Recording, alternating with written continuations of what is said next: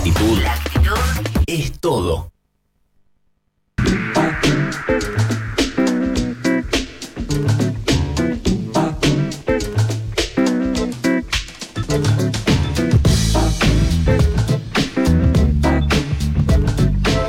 Son las 11.36 minutos en la República Argentina en este miércoles 16 de noviembre. Lo tenemos aquí en los estudios a Lucas Baiman, bienvenido. Bueno, gracias Manu. Bueno, un placer tenerte eh, con motivo de los 10 años de Aguatales. eh. Este noviembre se cumplen 10 años. 10 años. En realidad fue en agosto el lanzamiento, en agosto del 2012. Y este es el año de Tales, el, el 2022, los 10 años. Eh, bueno, se fue atrasando esta, esta entrevista, pero, pero sí, en realidad el- el- el- la fecha exacta es el 24 de agosto del 2012. Bueno, así que 10 años de, de Aguatales. ¿Qué hacías hace 10 años vos? Hace 10 años, sí, bueno, este proyecto lo tenía en, en mente ya unos años antes del 2012. Ujú. En realidad en el 2007, 2008 ya estaba con la idea y empecé con, la, con el, el preproyecto, armé el proyecto y empecé a comprar las máquinas de a poco hasta que tuve toda la, la parte de las máquinas, la parte de edilicia también, acondicionar la parte de edilicia también eso llevó un tiempo y en el 2012, en- a fines del 2011 ya casi tenía todas las máquinas y faltaba acondicionar el lugar. Y bueno, después llegó ocho meses el tema de lo que es habilitación y todo lo que es el, el- el trámite para tener una planta, poder habilitar un- es una fábrica de alimentos. Entonces, Claro, va- va por ese hay varios requisitos que tenés que cumplir para poder habilitarla. Así Bien. que bueno, eso fue el- el- el- el- ese- esos ocho meses por ahí fueron, no me acuerdo bien, pero fueron para hasta Y desde el, momento habilitación. desde el momento cero, digamos, el agua eh, se extraía que con una bomba. El, el agua, el, el- el- el- el proceso de, de elaboración, o sea, el proceso de purificación del agua, el agua se obtiene a través de, de una bomba sumergible que está a una profundidad de 36 metros. Ahí se toma el agua, se almacena en un tanque de agua cruda. Previo al tanque de agua cruda hay una microfiltración para sacarle básicamente cuando uno hace una perforación se encuentra con arenillas y material fino particulado. Ese material se filtra, se almacena en un tanque de agua cruda y de ahí se alimenta un equipo de ósmosis inversa. La ósmosis inversa es el corazón de la planta. Es una tecnología de membrana que permite filtrar el 95 al 98% de los minerales que están en el agua. Hablando de arsénico, flúor, calcio, magnesio, sulfatos, nitratos. Y la misma máquina te hace un blend para tener una determinada salinidad, que en este caso es como me gusta a mí el agua, la- a gusto del productor y de la gente Claro, también, porque sí. uno la va testeando. Y después tiene un proceso de ozonización.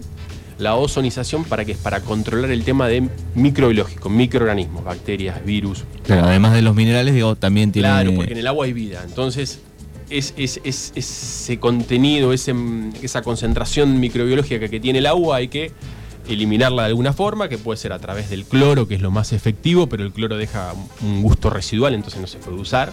Eh, por eso utilizamos ozonización. Y otra barrera para las bacterias que también utilizamos es radiación ultravioleta. Y después, una vez que el agua ya pasó por esos procesos, ya está lista para ser eh, envasada. ¿Y Entonces- cu- cuán- cuánto dura eh, en ese estado? Digo, ¿Tiene fecha de vencimiento? sí, sí, sí. Nosotros hay, de- depende de la marca, pero nosotros eh, le damos dos, dos meses de vida útil al agua envasada. ¿Por qué? momento- Porque tiene que cumplir una determinada requisitos de almacenamiento. Si uno lo deja en un lugar lejos de la luz solar y en un lugar fresco, capaz que 3, 4 meses de agua a la tomada está impecable. Claro. Pero como uno no puede controlar do- dónde se almacenan los bidones, esa es la realidad, en las casas, entonces lo- para asegurarnos con dos meses es, es la Eh, fecha está bien. Está bien. Bueno, así que te- eh, pasó por todos los procesos el agua, eh, está lista para Está lista y ir bueno, después directo ya- al... ya- ya- la máquina hay una máquina que lava el bidón por fuera y por dentro, porque el bidón es un envase retornable. Cuando viene ese bidón se inspecciona primero por fuera, se inspecciona por dentro. Si uno va a Coca-Cola, una empresa grande de bebidas, se encuentra con una máquina detectora de olores. ¿Por qué? Porque a veces los bidones se utilizan para, para- para almacenar otros contenidos. Claro, y por ahí con un lavado Entonces, simple no- claro, no, entonces alcanza. por ahí los tenés que oler sí o sí porque hay cosas que no las detectás. Por ejemplo, qué sé yo, no sé, te viene un bidón con combustible que a veces se, se usa lamentablemente para eso. Claro, igual, qué locura devolver Eh, un bidón con... Y sí, sí, ha- nos ha pasado. Entonces, por eso el tema de la inspección también organoléptica del, del- del bidón. Eh, y después, una vez se lava el bidón por fuera y por dentro, y ya está listo para, para envasar. Bien, eh, tienen dos, este, dos productos diferentes, digo, en tamaño, ¿no? Nosotros, claro, envasamos retornable, estamos con bidones de 12 y 20 litros y también tenemos bidones descartables. Ahí estamos con el tema medioambiental, medio que nos choca un poco porque el bidón PET es descartable. Entonces, además de ser caro, el tema del impacto ambiental es, es un tema que hay- estoy en un proyecto que no, no, no, no puedo decir nada todavía, pero buscar la vuelta para poder reutilizar también esos bidones. Eh, Porque eh, el ¿de, tema cuánto ¿De cuánto es ese? De 6 litros. De 6 litros. Pasa que el PET vos es, es plástico que. Más allá que después se recicla y todo, pero es plástico que estás tirando al medio ambiente. Claro. O sea, lo, lo ideal sería un, un mini bi- bidón. Este, Sí, hay- que, hay que verla, hay que hacerlo más robusto. Hay una empresa que se está en Bahía Nueva que está buscando la vuelta a hacerlo más robusto, por lo menos que tenga que, que aguante unos 3, 4 lavados, ¿viste? Claro, que por lo menos Eh, vaya por ese lado. Al ser tan frágil, bueno, se, se pinchan de nada esos bidones. Claro. Bueno, esto, digo, con el paso de los años eh, fue creciendo, me imagino lo- los primeros días, digo, bueno, este había otras marcas, hay que ofrecerla. No, sí, el y- tema, y lo que pasa que cuando llegó la osmosis inversa a la Argentina, que fue el boom, ahí el tema de, de- de un montón de empresas que empezaron a envasar agua y con esta tecnología de poder, sobre todo en lugares como nosotros, en, en- en donde obtenemos agua de pozo, donde acá, su- suponete, en el sudoeste de la provincia de Buenos Aires, si uno hace un análisis de agua cruda, te vas a encontrar con arsénico y flúor al límite en algunos casos o Pasado. excedido, pasado, entonces no cumple con el Código Alimentario Argentino. Entonces la tecnología de osmosis inversa permite combatir estos dos contaminantes que están obviamente de origen natural y te, y te permite poder eh, hacerla potable al agua. Claro. Eh, si uno va, se va más a, a la década del 90, a fines de la década del 90, en ese momento estaba en la provincia de Buenos Aires, no sé si no estaba Dualde, o yo creo que cuando estaba de gobernador Dualde, se contactó con una empresa española que compró varios equipos de osmosis inversa y los empezó a, a instalar en lugares donde el agua no era potable Claro. o a ofrecer en este caso. o- uno de esos, lu- una de esas máquinas llegó a Villa Iris, por eso Villa Iris empieza en la década de fines del 90, no tengo bien exacto, pero empezó con una máquina de osmosis, creo que, eh, que fue un aporte de la provincia de Buenos Aires. Claro, que el, agua era. ¿Por qué? Porque allá tenés un agua que, Sal- suponete, el Código Alimentario Argentino máximo de conductividad o salinidad dice 2000 microsiemens. Acá en Darreguera estamos en 1800 y en Villa Iris Más estaban en salado. 3000 Claro. con agua de pozo. Entonces sí o sí necesitaban la máquina, sí o sí, no, no había otra. ¿viste? Y bueno, después ellos vieron el negocio del tema del agua envasada. Y así empezó Villa Iris y después, bueno, algunas otras empresas en Bahía, eh, Soda San Martín en Pihué, Aguas Rolón en La Pampa. Claro, cuando empezás se a mirar un poco, empezó a crecer, se- ¿no? Sí, hoy, hoy la realidad con lo- el, el costo de transportar el agua, tiene un costo bastante importante con lo que vale el combustible, que uno lo sabe cuando se arrima el va a la estación de servicio ya te das cuenta Claro. pero el peso que es transportar un bidón de agua, entonces cada pueblo tiene su fábrica de, de- de- de agua envasada. Claro, ahí empezó a como a crecer en cada lugar. se ha diseminado, si uno va a Guatachí hay una osmosis ya directamente, que creo que la osmosis es del gobierno y además tiene el acueducto del río Colorado. Eh, bueno, Pigüé, Puan, Villairi tiene sus plantas de osmosis, Jacinto Arau, San Martín.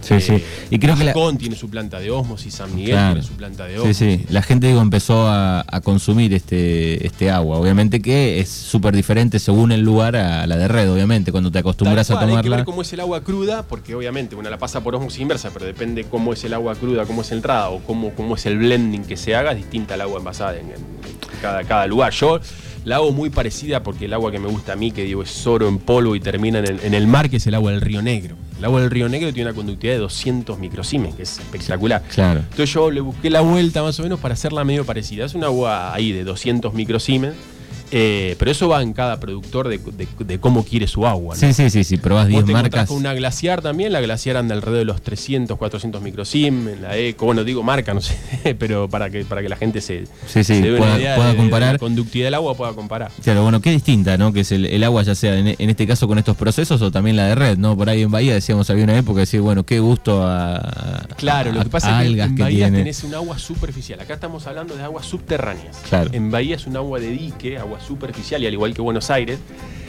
y lo mismo que te decía el agua del Río Negro, son aguas desde el punto de vista de los contaminantes naturales como arsénico y flúor que no te los vas a encontrar. Lo que pasa es que tenés una carga bacteriana y después de partícula, material particulado, que si no se filtra bien la tenés que clorar mucho. ¿Qué pasa en Buenos Aires? Buenos Aires ha crecido, crecido, crecido. No sé si alguna vez viste la planta de purificación de agua, la potabilizadora que está allá cerca de Filo Alcorta. Se llama Planta San Martín, está allá en zona Vi, norte. vi un video de una vez eh, de la distribución con la subterránea y los litros que se perdían por día. En- Bueno, en Canal sí. Encuentro había un, que pasa un que, documental. claro, no, Buenos Aires ha crecido y no se ha ampliado la, pla- la planta potabilizadora acorde al crecimiento que ha tenido la ciudad. Entonces no daban abasto a filtrarla y lo que se le agrega es más cloro para, para estar seguros. Entonces por ahí te encontrás en puntos de la ciudad con una alta concentración de cloro. Lo mismo pasa en Bahía, en, en distintas épocas del año. Que hay más consumo de agua, se le agrega más cloro al agua. Claro, y se pone. Pero el cloro es como es, es- es, eh, es el más efectivo para matar bacterias y, Claro. y virus. no Sí, sí. otra vez. Bien, y después está el tema de, bueno, como decías, de la distribución, este.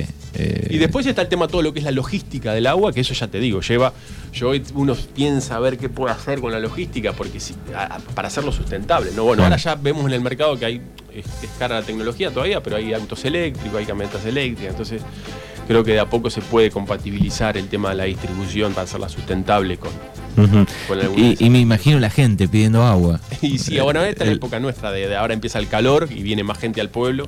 Entonces, bueno, también vendemos aguas en Bordenaves y en Santa Teresa. Esos dos lugares distribuyen sí, ahí. También con, con Bordenave y Santa Teresa porque también confían en nosotros. Eh, y después, bueno, ya te digo, ahora eh, hace poquito estaba leyendo que hay una carrera que llama para, como está el enólogo que estudia el tema de los vinos, hay una carrera para, para agua. Para agua. Entonces es- a mí me, me- me interesó mucho eso. Entonces vos decís, bueno, querés, no sé, querés comer una pasta, va con una determinada calidad, cal- calidad de agua. Por ejemplo, hoy agarrás una eco comparada con una Villavicencio, la Villavicencio tiene casi el, el triple o cuatro veces más de sales. Pero bueno, hay gente que le gusta el agua más, más pesada, hay gente que les le gusta el agua más liviana. Pero esto de la carrera hasta que te decía, te, te permite, de acuerdo al plato que vos tengas, qué agua eh, tomar. Te Fíjate vos, claro, sí, sí, para No está en preparar Argentina esa carrera, pero en España ya se puede estudiar, se llama sommelier de agua. sommelier de agua. Eh, y está interesante porque, bueno, para conocer un poco más, ¿no? Decir, bueno, ¿con qué agua me como una carne roja, que Claro, yo? sí. O un pescado, ¿con qué agua me lo tomo? Nos ganaron los gallegos en eso. Tenemos sommelier de mate también acá en la Argentina. Bueno, no sé, vos estás en la noche a veces, porque te- por, por tu trabajo, y a mí me dicen, Lucas, lo que se consume en agua a la noche, lo que se toma agua, Sí, se sí. toma casi a la par de, no sé, una bebida, no sé, una cerveza. Sí, y sobre todo después de, las, Fernet. después de las 4. Después de las cuatro. Y bueno, ahora en verano más todavía. Sí, ¿viste? sí. Eh, también buscar, a- pe- pensar en algo para eso también, porque ahí se, se utiliza mucho descartable. Claro. Por ejemplo, el otro día en el show de Coldplay había. No, bueno, no, no sé. en el- Ah, en el- yo no presté atención. En el campo había Ah, uno- unos dispensers gigantes Ah. y los vasos eran este, biodegradables. Podías. Ah. La que regalaban, creo yo, la que regalaban, tenías que ir con, este, con tu vaso, con algo. Ah, mira, bueno. Pero, hay que bueno. pensar en algo así, porque uno termina, se va de, de- de un boliche, de una fiesta y te encontrás con un cementerio de, de- botellas. Sí, sí, así que está bueno pensarlo también Pensar desde ese, desde punto. sustentabilidad a esas cosas. Bueno, así que 10 años eh, en este 2022 de Agua Tales, la fábrica aquí en, en Darreira, otra de las grandes este, fábricas aquí de, Darreira. Así que te agradecemos Bueno, por estos minutos. Semana que viene va a haber un sorteo, así que lo vamos a estar anunciando el, el próximo lunes de, Agua Tales aquí. Perfecto. Eh, Muchas gracias. Gracias, Lucas. Hasta luego. 50 minutos pasaron de las 11. Verde Esperanza. Azul Relax. Amarillo. ¿Patito? Ok, está bien. 105.5 Libertad Radio. Estamos con vos. La primavera Llena de colores tu vida. llena de colores tu vida. Vos. ¿Vos con cuál te identificás? Primavera 2022.